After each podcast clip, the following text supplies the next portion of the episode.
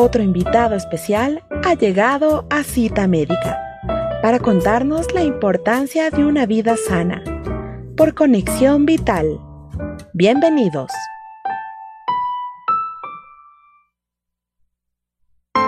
Estás escuchando Cita Médica.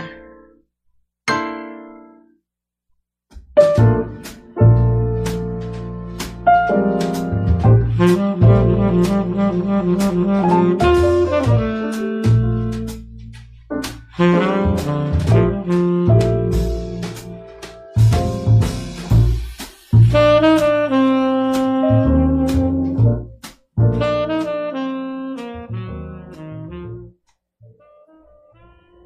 Saludos cordiales y bienvenidos a una nueva cita médica, su espacio de salud de Radio Conexión Vital, la radio del Hospital de Especialidades de Eugenio Espejo.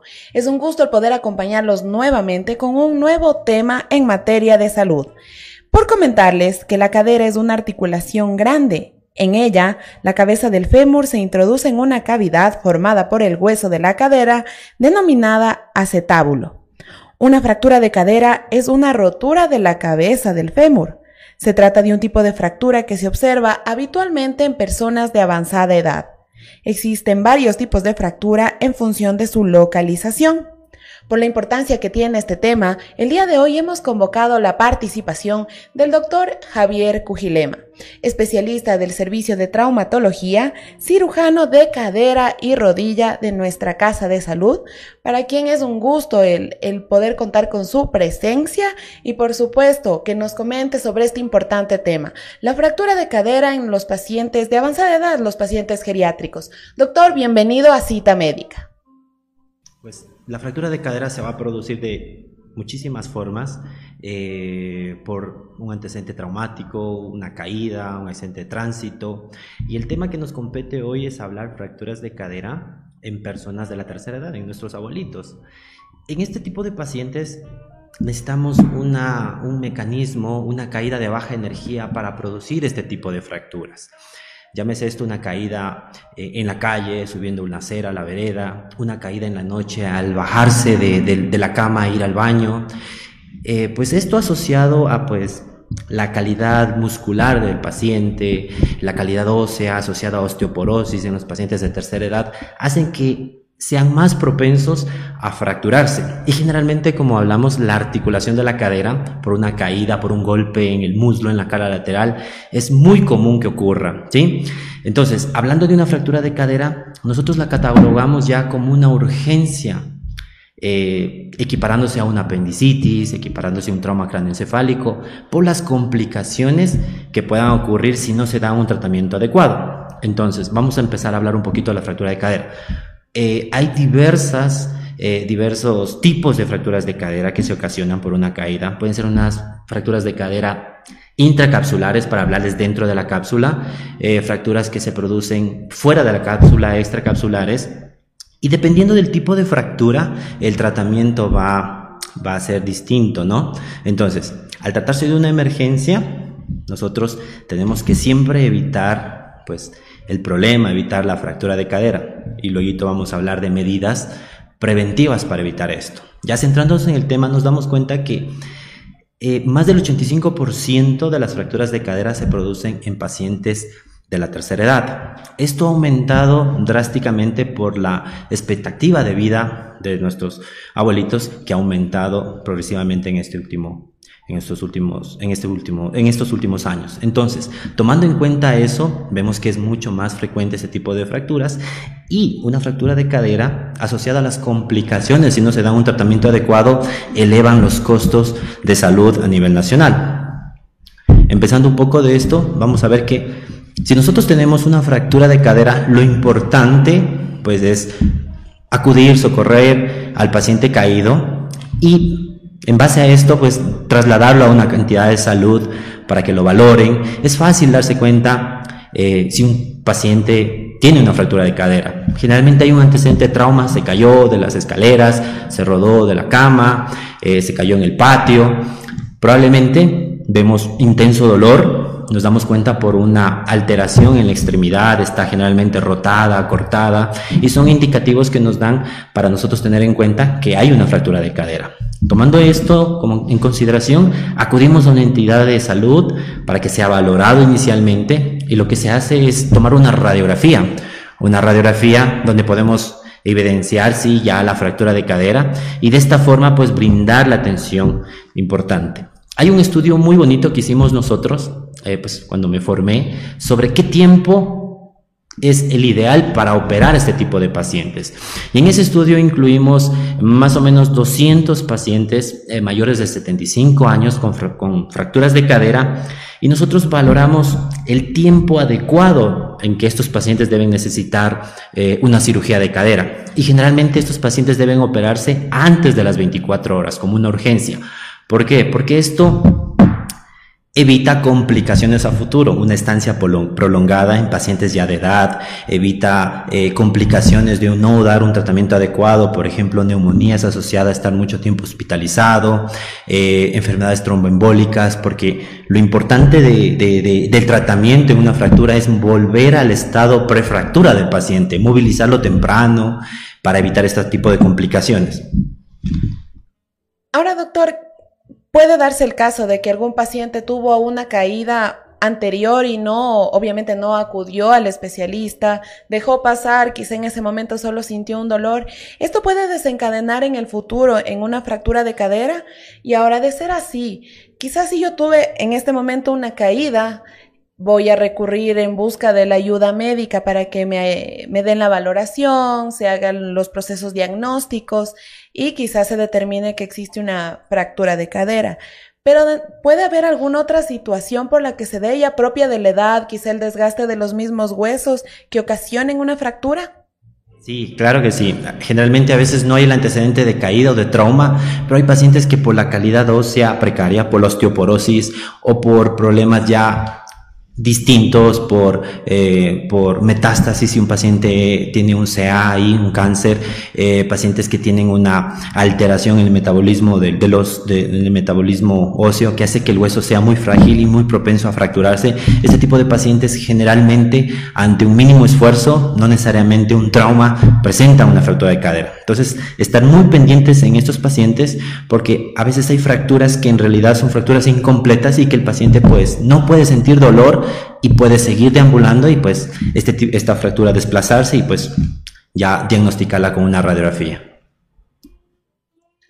Agradecemos a las personas que ya se van conectando con nosotros a través de nuestra línea de WhatsApp al 097 97 22 45 9 y también quienes se están sintonizando en nuestra transmisión en vivo tanto en Facebook como arroba R Conexión Vital como en YouTube en la cuenta oficial del Hospital Eugenio Espejo. De hecho, doctor, tenemos ya una primera consulta. Nos dicen, Hace alrededor de 10 años sufrí una caída y se colocó una prótesis en mi cadera. Aún permanece el dolor y siento un fuerte desgaste y me informan que requiero una nueva intervención quirúrgica. ¿Es posible esto? Es decir, la cadera nuevamente se encuentra fracturada producto de la prótesis o a qué se debe? Bueno, eh, si se colocó una prótesis por una fractura de cadera, probablemente ya en 10 años es probable que, dependiendo del tipo de prótesis, eh, que la prótesis esté floja ¿sí? durante el tiempo y eso esté ocasionando dolor generalmente en la región inguinal, en la parte del muslo, o que si se colocó un tipo de prótesis, sabemos un poquito técnicamente, una prótesis bipolar, hace que haya erosión del acetábulo. Entonces lo importante como recomendación a esta pregunta es que acuda a la consulta, se le haga un examen físico adecuado y imágenes radiológicas para determinar la causa del dolor y obviamente este paciente si está floja la prótesis o hay que cambiar pues se lo puede hacer, ¿sí? Otra inquietud, doctor, también nos mencionan, el consumo de medicamentos, obviamente para el tratamiento de otras enfermedades. Puede también provocar el desgaste del hueso del fémur y esto ocasionar una fractura de cadera. Claro que sí, hay medicamentos que eh, aumentan la resorción ósea, generalmente en pacientes con osteoporosis o en pacientes que consumen medicamentos que inhiben el metabolismo del calcio en el hueso, van a ocasionar que el hueso se debilite con el tiempo. Y al ser un hueso débil, ser un hueso osteoporótico, un trauma, una caída de baja energía va a ocasionar una fractura. ¿sí? Usted nos mencionaba, doctor, que como diagnóstico para determinar si existe o no una fractura en un paciente y mucho más si se trata un paciente de avanzada edad, se puede recurrir a una radiografía. ¿Tenemos tal vez algún otro examen diagnóstico que ustedes empleen para la determinación de una fractura y obviamente ahí sí iniciar el tratamiento adecuado?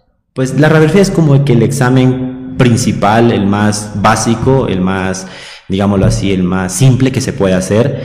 Eh, pero antes del examen radiográfico, pues la parte clínica, el antecedente de una caída, eh, cómo examinamos al paciente, a veces se lo encuentra a nuestros abuelitos tirados en la sala, eh, rodados las gradas y pues con la extremidad acortada, rotada, pues y un intenso dolor al reincorporarse y la imposibilidad de ponerse de pie o sentarse, pues ya nos dan una indicación de que algo pasó, ¿sí? Y pues la radiografía es el examen importante para determinar el tipo de fractura. Obviamente, si es una fractura compleja, eh, pues utilizamos ya una tomografía, eso a nivel ya médico, para determinar en realidad qué tratamiento realizar y qué cirugía proponer al paciente. ¿sí? Es importante darse cuenta que en pacientes ya de, de 75, 80 años con fracturas de cadera, dependiendo del tipo de fractura, el tratamiento va acorde al tipo de fractura. Hay unos pacientes en que pueden necesitar osteosíntesis, esto quiere decir cirugía.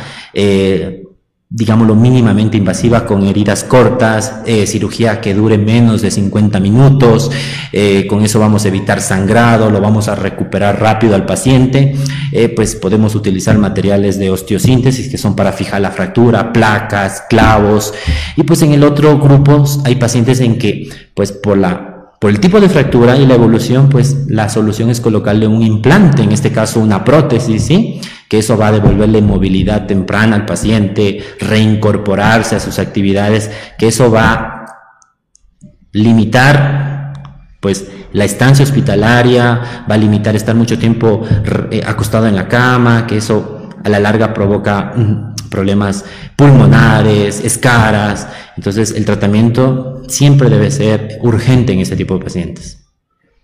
Ahora, por tratarse de la tercera edad mismo, creo que esto acelera un poco o presenta más complejidad en cuanto incluso a la recuperación de un paciente. Quizá podemos referirnos al pronóstico de vida de un paciente que ha sufrido una fractura de cadera y yéndonos un poco más allá, hablar de la mortalidad, ¿es posible que esto suceda? Hablemos de, de datos que pueden existir al respecto. Por ejemplo, ahí hay estudios que avalan que una fractura de cadera en un paciente joven eh, por antecedente traumático, un accidente de tránsito, el pronóstico de mortalidad es bajísimo. Si nosotros tomamos en cuenta en pacientes del tema que estamos hablando, pacientes de la tercera edad, mayores de 75, 80 años, estos pacientes, si se fracturan la cadera, la mortalidad al año es más o menos del 30%. Eso quiere decir que ese 30% nosotros tenemos que reducirlo. ¿Y cómo lo vamos a reducir? Con un tratamiento oportuno, un tratamiento adecuado, reincorporándolo a sus actividades, que se movilice, ayudado con un andador, operarlo pronto. Y si a este paciente, un paciente mayor, un paciente que tiene comorbilidades como por ejemplo presión alta, diabetes, enfermedades vasculares, demencia senil, Alzheimer. Estos pacientes van a tener mayores complicaciones y el pronóstico, la mortalidad después de una fractura de cadera pues bordea los 28-30% el primer año. ¿Sí? Eso. Y precisamente por ello siempre será importante hablar de la prevención para evitar que sucedan estas caídas o estos accidentes, aún más tratándose de un grupo que ya por su avanzada edad tiene mayor riesgo de sufrir caídas eh, que puedan provocar una fractura de cadera. El día de hoy estamos hablando de este importante tema junto al doctor Javier Cujilema. Él es cirujano de cadera y rodilla de nuestra casa de salud y vamos a seguir tratando este tema precisamente porque es necesario también abordar estas medidas de prevención, así como conocer el tratamiento que se puede dar a estos pacientes. Les recordamos que estamos siendo transmitidos a través de la cuenta de Facebook en arroba Rconexión Vital. También nos pueden seguir por YouTube en la cuenta del Hospital Eugenio Espejo. Regresamos en breves minutos.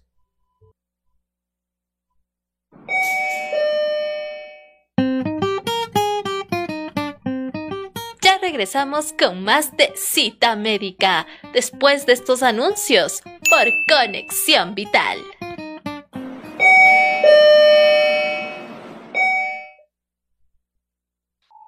Cumple los cinco momentos al realizar higiene de manos. Antes de tocar al paciente. Antes de realizar una tarea limpia aséptica.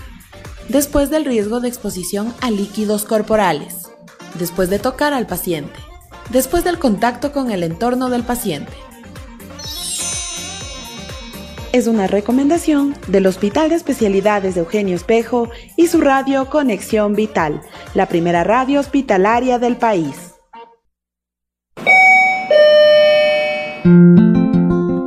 Estamos de vuelta con más de cita médica por Conexión Vital.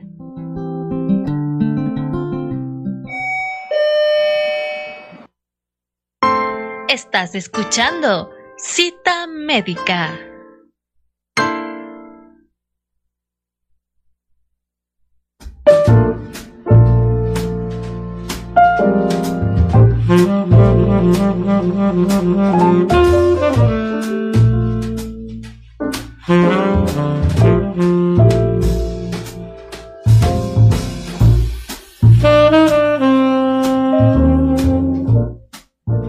Muchas gracias por continuar en nuestra sintonía. Este es su programa Cita Médica y el día de hoy estamos abordando el tema de las fracturas de cadera, sobre todo en pacientes geriátricos.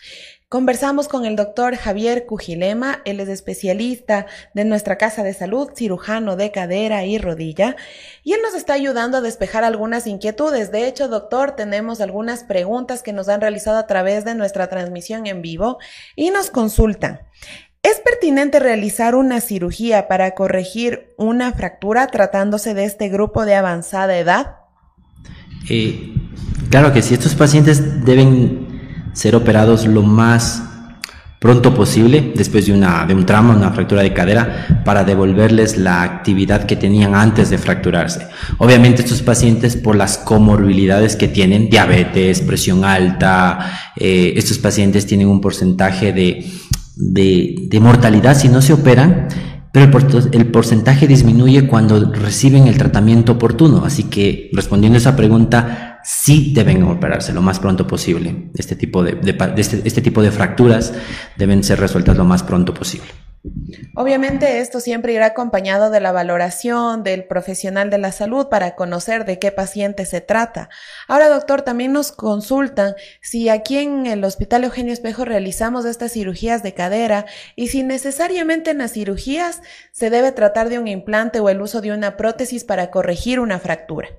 En el hospital, como referencia en el servicio de traumatología, el grupo de, de, reemplazos articulares, manejamos este tipo de fracturas y estamos resolviendo esta, estas patologías, que es una urgencia.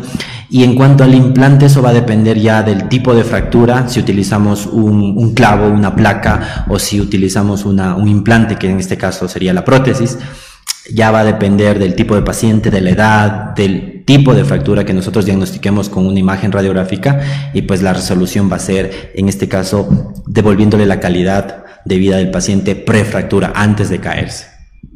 Y precisamente refiriéndonos a lo que tiene que ver ya con el tratamiento, ¿cuáles serían los tratamientos que se pueden brindar a los pacientes, sobre todo tratándose de este grupo que tiene avanzada edad, que puede presentar otras comorbilidades, me imagino que de caso a caso debe variar quizá el tratamiento, pero en forma generalizada, ¿de qué podemos hablar? Bueno, de forma generalizada es primero, si tenemos un familiar, nuestro abuelito se cayó en la casa, ¿sí? Eh, se rodó las gradas o se cayó de, de, la vereda o al bajarse del mueble sufrió un trauma, un intenso dolor en el muslo, una deformidad de la extremidad, lo que debemos hacer primero es evitar movilizarlo Varias formas de inmovilizarlo es tratar de acudir a un centro de salud, acudir a un, a un puesto de salud para que reciba la atención inicial. Entonces, en este tipo de pacientes es trasladarlo eh, de una forma adecuada, no movilizarlo mucho para evitar dolor y pues una vez que se haya hecho la valoración por el profesional eh, con una radiografía, eh, lo importante es eh, identificar la fractura, identificar el estado del paciente un examen de sangre, valoración por el geriatra. El geriatra cumple un papel muy importante en el manejo eh, pues de este tipo de fracturas porque es el que lo va a seguir durante la estancia hospitalaria eh, y lo va a seguir en el control. Entonces este paciente que ha sido ya diagnosticado de, de fractura de cadera, eh, una vez que se le hace las evaluaciones pertinentes, los exámenes, este paciente debe ser operado lo más pronto posible. ¿sí? Una vez operado el paciente, lo importante de la cirugía, como le repito, es al día siguiente movilizarlo, movilizarlo, sentarlo al paciente, que camine, que se apoye utilizando un andador. Entonces la cirugía es para tener ese resultado, para que al día siguiente el paciente se ponga de pie y camine, eh, pues con un andador y de esta forma vaya evitando las complicaciones que una fractura ocasiona estancias prolongadas, escaras por estar mucho tiempo acostado. Entonces, lo ideal es operarlo lo más pronto posible. Entonces, en el protocolo que nosotros manejamos para este tipo de pacientes es identificarlo, pasarlo lo más pronto posible. Hay artículos que dicen que la mortalidad disminuye si lo operamos antes de las 24 horas, que es lo ideal. Hay otros que hablan antes de las 72 horas y esto va a depender qué pacientes de muy avanzada edad tienen ya enfermedades de base que a veces no agilitan que la cirugía se dé de forma oportuna y en base a esto pues lo ideal es operarlo antes de las 24 horas y de no ser posible así pues antes de las 72 horas. Pero el plan inicial es siempre estos pacientes con fracturas de cadera es un plan que necesitan un tratamiento quirúrgico inmediato. Usted mencionó algo muy importante, doctor, y quizá eso es en lo que tal vez obramos de forma em, indebida si mi abuelito o un familiar sufre una caída en ese momento, nosotros obviamente por tratar de ayudarlo, lo movilizamos. Quizás hacemos algún movimiento indebido y en lugar de ayudarlo empeoramos la situación. Cuando hablamos de una movilización adecuada, ¿qué podría sugerir, doctor? La movilización sí es importante. Por ejemplo, sufrió una caída nuestro abuelito, ¿no? Eh, y nosotros, en el ánimo de ayudarlo, de levantarlo rápido, eh, alamos la pierna, lo movilizamos de una forma inadecuada y hacemos que probablemente una fractura que era incompleta, que no estaba desplazada, en el ánimo de, ayudarlo, desplazamos totalmente la fractura. La manera correcta de, de pues de levantarlo y llevarlo a un, a, un, a un, hospital para que reciba la atención sería entre dos personas, movilizarlo lo menos posible. A veces pues es, no es posible tener en la, en la casa una mesa, eh, una tabla para poderlo ahí levantarlo como las que utilizan en las ambulancias, pero en lo posible que dos personas lo movilicen, llevarlo en una ambulancia, solicitar una ambulancia, el EQ 91 que lo lleve a un, al hospital para que reciba la atención necesaria. Eso sería como las recomendaciones, no tratar de solo una persona que la cuida, que quizás sea menor al abuelito, el, nieto, un niño, intente movilizarlo, no, siempre entre dos personas, para evitar primero que, que se desplace la fractura y para evitarle dolor en la movilización. Sería como recomendaciones. Importante este detalle que nos da el doctor, precisamente porque nosotros por bien obrar quizá cometemos alguna acción indebida y podemos perjudicar aún más la situación y más aún cuando se trata de nuestro familiar, que obviamente eso siempre va a motivar nuestra ayuda para nosotros poder resolver. Pero sin duda siempre será mejor el hecho de poder prevenir o evitar que sucedan estas caídas, estos accidentes. Y esto también va de acuerdo a los hábitos y a las acciones que nosotros tomamos en nuestra cotidianidad. ¿Qué recomendaciones podríamos brindar, doctor, para evitar estas caídas, para prevenir que sucedan estas caídas? Bueno, hay medidas, hay muchísimos protocolos, hay medidas que se deben tomar en cuenta tanto en el domicilio como la persona que está a cargo o al cuidado de nuestros abuelitos. Entonces, eh, hay medidas que nosotros podemos implementarlas en el hogar para evitar caídas, como por ejemplo, evitar en la sala, en el cuarto, alfombras, eh, eh, objetos de adornos que imposibiliten el paso adecuado. Nosotros debemos tener una eh, en la sala amplia, sin obstáculos, para que pues la persona, en este caso nuestro abuelito, no se, no se tropiece, no se caiga. Eh, eh, tener zonas iluminadas para evitar pues caídas por no ver un objeto caído en el piso. Eh, tenemos que tener también, evitar escaleras, evitar pisos muy resbaladizos que ocasionen pues caídas. También utilizar un zapato adecuado a estas personas, un zapato cerrado para evitar que pues se tropiecen y se caigan. Eh, otra medida también hay personas que ya tienen demencia senil, Alzheimer, que se levantan en la noche a ir al baño. En estos pacientes tenemos que tener en lo posible el, el baño dentro del dormitorio, si es posible, o en el transcurso de que ellos se levanten en la noche, que esté todo despejado con una buena iluminación para evitar que se caigan. ¿sí? Esas son como medidas preventivas de caídas en la sala, evitar objetos que, que obstaculicen el paso, y generalmente tener áreas amplias para que se puedan movilizar. Si el paciente está utilizando un bastón o andador, pues también le va a ayudar para evitar caídas, ¿sí? Esas serían medidas a tener en cuenta en el hogar. Tenemos una consulta adicional, doctor. Nos pregunta Fabricio Pacheco, ¿hasta qué edad es recomendable realizar una cirugía de cadera? Nosotros aquí en esta casa de salud tenemos pacientes con artrosis que es totalmente diferente, un desgaste de la cadera, desgaste pues digámoslo así natural que evoluciona en el tiempo. Estos pacientes generalmente son pacientes de 70, 75 años y en estos pacientes obviamente se les opera por el dolor, para que pues el dolor calme y puedan deambular adecuadamente. Pacientes de edad avanzada. Nosotros hemos tenido pacientes de 90, 95 años, incluso hasta de 98 años que se han caído al caminar, al cruzar la calle. En estos pacientes los hemos operado. Obviamente no hay límite de edad para no operarle. ¿Sí? Porque el paciente que se cayó es porque estuvo caminando antes, porque se movilizaba quizás con un andador en la casa, eh, tenía una, una deambulación intradomiciliaria, pero se valía por sí solo, si salía a la calle, si salía al patio, si deambulaba en la casa. Entonces, a estos pacientes, independientemente de la edad, estos pacientes tienen que ser sometidos a una cirugía para devolverles esa autonomía que tenían antes de caerse, ¿sí? Entonces, no hay un límite como para decir, tiene 99 años y no lo opero, no. Pacientes con fracturas de cadera pues tienen que ser resueltos como una urgencia. Entonces no hay un límite de edad. Lo importante es que reciba obviamente el tratamiento o en este caso la cirugía para poder corregir y ayudarle a recuperar la autonomía a este paciente. Estamos ya por terminar esta importante entrevista, doctor. Ya para finalizar, eh, usted nos decía que al día, al día siguiente es importante ya que empiece nuevamente a, a, movilizarse, obviamente con las debidas precauciones. Es importante la rehabilitación de estos pacientes. Cuéntenos un poco sobre eso, doctor. La rehabilitación en este paciente juega un papel importante no solo al día de la cirugía, sino durante un tiempo prudencial. Los protocolos de rehabilitación acá en el servicio de, traumatología de, de, Espejo están enfocados al paciente a movilizarlo lo más pronto posible. Ponemos un ejemplo, el paciente se fractura el día de hoy, ¿sí? Llega la emergencia eh, porque se cayó, le hicieron todos los exámenes pertinentes de sangre, las valoraciones por el geriatra y el paciente está listo para operarse.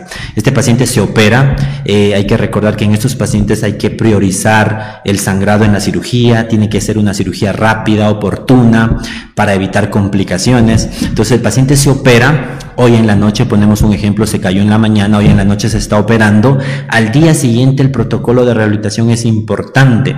Así nosotros hayamos resuelto la fractura con un clavo, una placa o hemos colocado una prótesis. Esto quiere decir que el paciente al día siguiente se puede movilizar, se puede sentar, puede incluso apoyarse y dar unos pequeños pasos con ayuda de un andador, que ese es el protocolo pues que utilizamos nosotros a estos pacientes. Lo importante es movilizarlos rápido, eh, que se pueden poner de pie y sentarse al día siguiente, pues lo pueden hacer si la cirugía está muy bien realizada, si la prótesis está bien colocada. Estos pacientes cambian su, su, su, calidad de vida, cambian la expectativa que tenían antes de la, de la fractura, pues vuelven a, a, a ser más independientes y el protocolo de rehabilitación va a seguir en su domicilio y cuando ya tengan un poco más de autonomía, acudir a un centro de rehabilitación donde le van a realizar muchos ejercicios, van a poder recuperar todas las actividades que hacían anteriormente. Muchas gracias, doctor, por todas sus explicaciones, obviamente por este diálogo tan interesante que ha despertado, obviamente la curiosidad entre toda la comunidad que se ha comunicado con nosotros a, a través de nuestras diferentes líneas de comunicación. Doctor, ¿alguna recomendación final antes de cerrar este, este importante programa? Recomendación final es que si tenemos a un familiar, a un conocido, a algún amigo que sufrió una fractura de cadera, lo importante es acudir a, un hospital, a un centro de salud, no dejar que esto... Eh, eh, dejarlo como que no ha pasado nada y dejar que el tiempo evolucione, que nuestro paciente esté en la cama, imposibilitado, acostado mucho tiempo, porque no puede caminar. Y luego la recomendación importante tampoco acudir a un, a un empírico, digámoslo así, al sobador, al fregador, que pues esto retrasa un diagnóstico oportuno y, y imposibilita un adecuado tratamiento. Esas serían las indicaciones, así como recomendaciones finales. Importantes sus recomendaciones, doctor, y de hecho agradecemos su participación. Esperamos poder contar en una futura ocasión también con usted para hablar otros temas. Como usted eh, se ha dado cuenta, esto va despertando el interés de la comunidad. Hay muchas consultas que quizá no tenemos a la mano para interrogar, y más aún cuando se trata de prevención, porque hay cosas que podemos prevenir. Doctor, muchas gracias. Muchísimas gracias a ustedes. Y bueno, ya antes de cerrar este importante programa, queremos enviar un saludo a las personas que se han comunicado con nosotros, que nos han sintonizado, nos han enviado sus consultas. Un saludo especial para Fabricio Pacheco, Santiago Lara, Jessy Magallanes, Ana Cecilia Altamirano, Olivia Montero, también nos acompañó Dorisita Argüello, Anita Uquillas, Ricardo Buri, Paol Guaylias, Tania Guevara, y muchas otras personas. Y de hecho un saludo especial a todo el servicio de traumatología que como las diferentes áreas médicas hacen un trabajo exhaustivo aquí en beneficio de todos nuestros pacientes. El día de hoy hablamos sobre fracturas de cadera. Ustedes en lo posterior podrán revisar también este programa, además de Facebook y YouTube, también en nuestra cuenta de Spotify como Radio Conexión Vital. Y también podrán revisar nuestra nueva cuenta de TikTok, en donde encontrarán algunas recomendaciones de nuestros profesionales de salud. Llegamos a ustedes a través de diferentes canales de precisamente para contribuir a este propósito educomunicacional. Y de esta manera llegamos a la parte final de nuestro programa. Nos acompañó en el control técnico Michelle Lara y en la conducción Jessica Pazmiño hasta una nueva cita médica. Una excelente jornada para todos.